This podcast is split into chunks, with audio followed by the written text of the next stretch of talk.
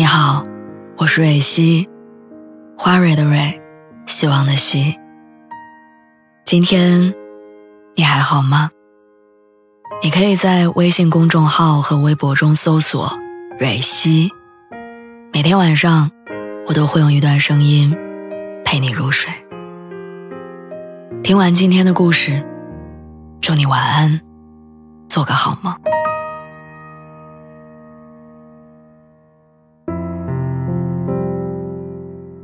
上一段感情，你是因为什么原因分手的？因为性格不合，因为三观相悖，还是因为门不当户不对？因为爸妈不同意你们在一起，还是因为那句很扯的“你很好，但我配不上你”？其实那些五花八门的分手理由，你要知道，最真实的原因只有一个：不够爱。我的一个大学室友跟她相恋七年的男朋友分手了。两个人在一起的时候，爱得轰轰烈烈，所有人都觉得他们一定会结婚。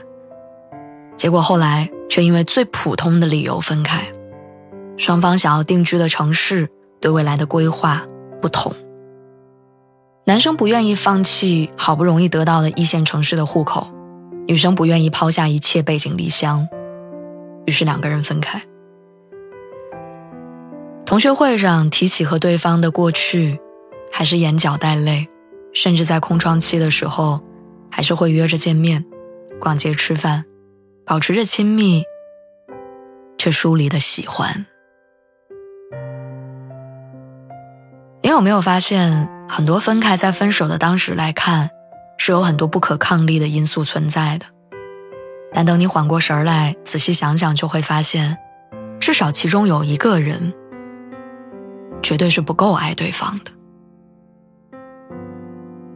很残忍吧？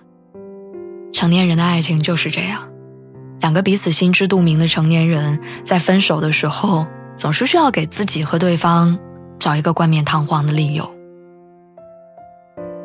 我想起之前在知乎上看到这样一个回答：为什么两个相爱的人不能在一起？点赞最高的回复是：那一定有一个人说了谎。你知道，感情里有很多没用的东西，比如不被接受的殷勤、单方面的得不到回应的付出，还有分手之后的挽留。那个铁了心要走的人，本来就是留不住的，不是因为你做错了什么、弄丢了什么，或者付出的不够多、挽回的不够歇斯底里，只是因为他没有那么爱你了。所以，只要出现一点风吹草动。他就会草木皆兵。好的爱情是不需要我们用力留住的，因为足够爱你，所以无比坚定的有着想要和你走下去的信心，不在意外界所有不看好你们的声音。因为足够爱，所以所有的不可抗力都变成了我愿意为你努力。所以最重要的是，你要找一个足够爱你的人，他愿意陪你走过漫长岁月。